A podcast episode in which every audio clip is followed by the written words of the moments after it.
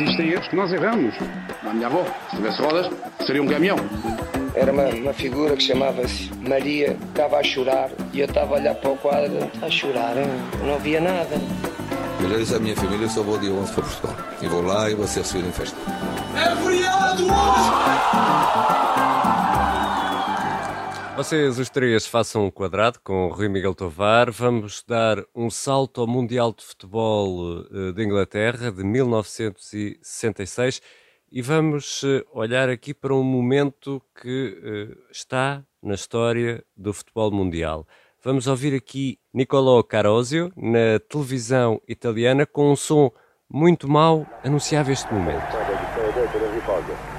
Italia 0, Coreia Nord 1 al 42esimo Pak Do-ik. A voz é muito sumida, é de Nicolò Carosi, o homem que narrava os jogos da Squadra Azzurra, e este italiano, Rui Miguel Tavares, a seleção italiana. Rui, a toda poderosa Itália é derrotada pela Coreia do Norte. O que é que aconteceu aqui?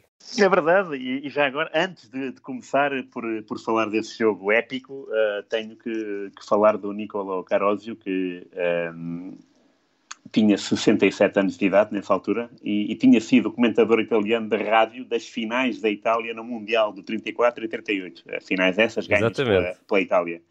E que, uh, dois anos depois, em 68, seria convidado, por isso mesmo, por ser uma figura icónica, para relatar a final do europeu entre a Itália e a Jugoslávia e a Itália voltou a ganhar. Portanto, o Nicola Carosio acompanhou, era um homem da RAI uh, e acompanhou esse Mundial em Inglaterra e foi uma surpresa gigante. Uh, está certamente no top 3 das, das grandes surpresas, juntamente com aquele, aquele inesquecível Inglaterra 0, Estados Unidos 1 no Mundial 50 em Belo Horizonte. Aqui foi em Inglaterra, em Middlesbrough, uma cidade voltada para o futebol, mas, mas estamos a falar de Inglaterra, portanto todas as cidades à, à partida estão voltadas para o futebol.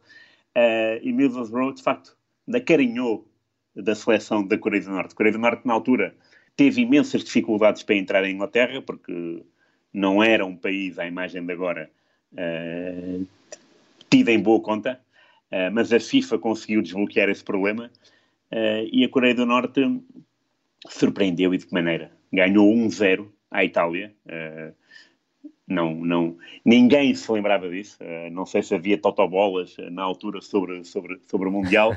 Epá, e se alguém pôs a vitória da Coreia do Norte, é, foi dois, mesmo porque se enganou. Do, dois meus parabéns, sim. sim. É, que, é que talvez nem, nem o imperador norte-coreano uh, teria, posto, teria posto um 1 nesta chave. E de facto é uma, é uma. Pronto, é disso que o futebol tem piada e é por isso que é, que é pródigo em surpresas. E, e, Foi 1 a 0 ganhou a Coreia do Norte. E foi um jogo até uh, renhido, mas com os italianos a falharem muito e os norte-coreanos a, a, acertarem pelo menos uma, era? Exatamente, sim, sim. Isso é um, é um, é um, é um jogo que, que, vai, que vai perdurar uh, na história, até porque uh, a Itália era uma equipa que, que estava bem bem solidificada. Uh, é bom de ver que tinha lá um, um, um senhor chamado Trapattoni, uh, por exemplo, que era, um, que era um belíssimo médio e que ainda hoje é reconhecido por ter travado o Pelé sem uh, recorrer à falta. É um pouco a imagem do, do Vicente, o irmão de Matateu, num, num, num Portugal-Brasil. Portanto, havia ali tudo de bom, porque a Itália sempre teve grandes, grandes seleções, só que às vezes há surpresas, ainda bem. Uh, ainda bem que não é um futebol burocrático e, e básico. E a Itália conseguiu uh, perder 1 a 0 uh, com a Coreia do Norte. É bom, é bom de referir que a Coreia do Norte começou este Mundial a perder 3-0 com a União Soviética. Depois já surpreendeu então, a empatar com o Chile 1 a 1. E isso animava. Porquê? Porque se, se a Coreia ganhasse a Itália, qualificava-se. Dito e feito, Pak Duk TAC do IC. Peço, peço o, desculpa. O, o teu coreano está, está, está fantástico. TAC do IC marcou aos 41 minutos e uh, qualificou a Coreia do Norte para os quartos de final. Como e... segunda classificada do grupo D, iria jogar com o primeiro do grupo C.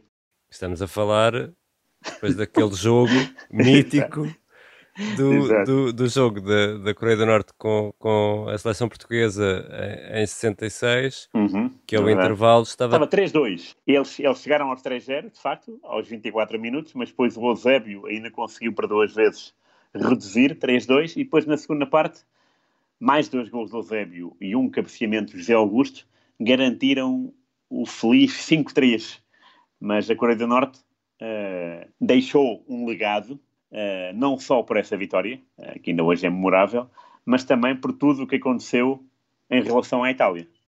Mas essa, eles estavam inspirados, ou, ou, ou os norte-coreanos, ou, ou terão tido uma conversa antes com o grande líder, que na altura era Kim Il-sung, o avô do atual, Sim, do avô, atual líder da, da Coreia do Norte? Achas que que eles foram apertados para ser simpático, né? Isto, isto das, das, deste tipo de, de países, né, que têm estas uh, ditaduras extremas, é muito, é muito difícil ler o que, o que quer que seja, mas a verdade claro. é que, uh, só para se ter uma ideia, uh, a equipa ganhou um 0 à Itália, depois foi eliminada, saiu de cena e quando voltou à Coreia do Norte, o imperador puniu-os porque eles não foram dignos de representar a Coreia do Norte. Não uh, por culpa dos resultados, mas sim porque uh, houve ali umas festas, uh, não sabemos se houve ou não. Se houve, eu acho perfeitamente normal, porque ganhar a Itália implica claro. uma festa, não é? Não é para todos. Uh, não é para todos mesmo. E, uh, mas esses, esses jogadores foram uh, afastados da vida social de Pyongyang portanto foram foram foram mesmo foram nunca mais tiveram contacto só com, com, com o filho desse imperador é que uhum. houve uma maior abertura e que o herói que era o Pak Duk Ik fez a questão de voltar à capital para rever a família e para estar nos últimos momentos da sua vida com quem mais uh, gostava, porque antes disso ele foi impedido. Portanto, estamos a falar de uma cultura inimaginável, uh, Sim, não, não, cabe na cabeça de ninguém. Portanto, se houve conversa, uh, a conversa foi por água abaixo, uh, a partir do momento em que o Eusébio decidiu marcar quatro golos. Ora, a Itália regressa a casa envergonhada e é recebida com uma chuva de legumes, Rui Miguel Tovar. Sim, isso foi inacreditável, porque Uh, não, não é que não estivesse à espera, mas a Itália sofreu bastante uh, desde, desde que chegou ao aeroporto até ao reinício do campeonato italiano. Foram umas cenas muito duras que se viram. Uh, os jogadores queriam entrar no autocarro e levavam com tomates, levavam com couves. Não sei se, se houve cenouras ou pepinos, mas tomates houve de certeza, porque é fácil de tirar, não é? Pelo menos havia ingredientes para uma pizza, não é? Exato, e o tomate fica bem num vidro, não é? Claro. Assim esparramado no vidro fica, fica bem e não magoa, digo eu. Que nunca não sei, não sei, exato. É melhor não experimentar. é melhor não experimentar. Mas uh, da Itália pá, foi, foi, foi, um, foi um vexame uh, e a Federação, uh, de facto, decidiu fechar portas aos estrangeiros. Foi a maneira de, de reagir da, este, da esta derrota, 1 a 0 com a Coreia do Norte, fez com que o campeonato italiano deixasse de contar com estrangeiros. E isso não, durou não até à época 80-81. E, e é aí que entra nesta história Eusébio. Mais uma vez, não é? Portanto, Exato. Foi, foi, o próprio Eusébio a dificultar a carreira do, do Eusébio. Uh, o Eusébio, nessa, nessa, nessa pré-época, uh, tinha ou melhor, no fim dessa época, 65, 66, tinha já assinado pelo Inter. O Inter que, que era presidido pelo Moratti, o pai do Moratti que contratou o Figo e o Mourinho uh, para a sua equipa. Este Moratti uh, era, era um visionário uh, e queria ganhar a todo custo campeonatos italianos e, mais importante, a Taça dos Campeões. E a verdade é que tinha contratado o Eusébio e o Beckenbauer. Tanto, tanto imagina o que é que se terá passado na cabeça deste Moratti quando, de repente, a Liga Italiana diz não há mais estrangeiros para ninguém. Epá, deve ter sido um choque. Sim, um choque daqueles de... E Beckenbauer agora, para tratados. Né? O que é que eu faço Exato. minha vida? e, e, pronto, e ficou sem, sem Eusébio e sem Beckenbauer. Todas as equipas tiveram que, que jogar só com italianos, tiveram, portanto, tiveram que se reorganizar.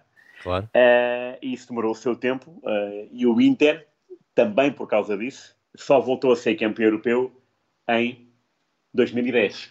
Portanto, aquilo que, que se estava a tornar um grande Inter, que, que era o Facchetti, capitão da seleção italiana, e depois com Beckenbauer na defesa, Eusébio no ataque, pá, iria ser uma equipa de estrondo.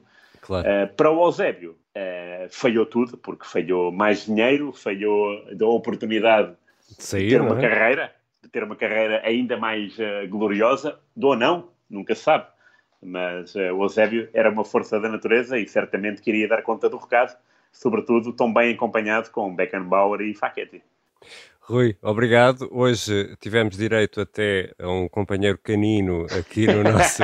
Vocês os três passam o quadrado, mas é, são as contingências de ainda é mesmo. Esta, de estarmos a gravar o programa em casa. Peço Rui, desculpa. Obrigado. Desculpa não, pelo, pelo, pelos batidos, não sei Não. se era, se era, se era uh, eu acho que era da aprovação à 49. Eu acho não. que sim, eu acho que sim.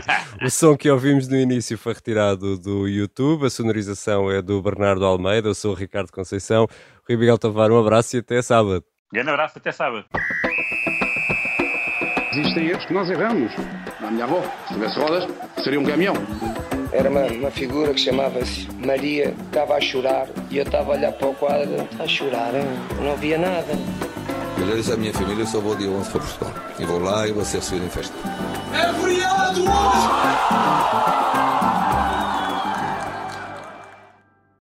Obrigada por ter ouvido este podcast. Se gostou, pode subscrevê-lo, pode partilhá-lo e também pode ouvir a Rádio Observador online em 98.7 em Lisboa e em 98.4 no Porto.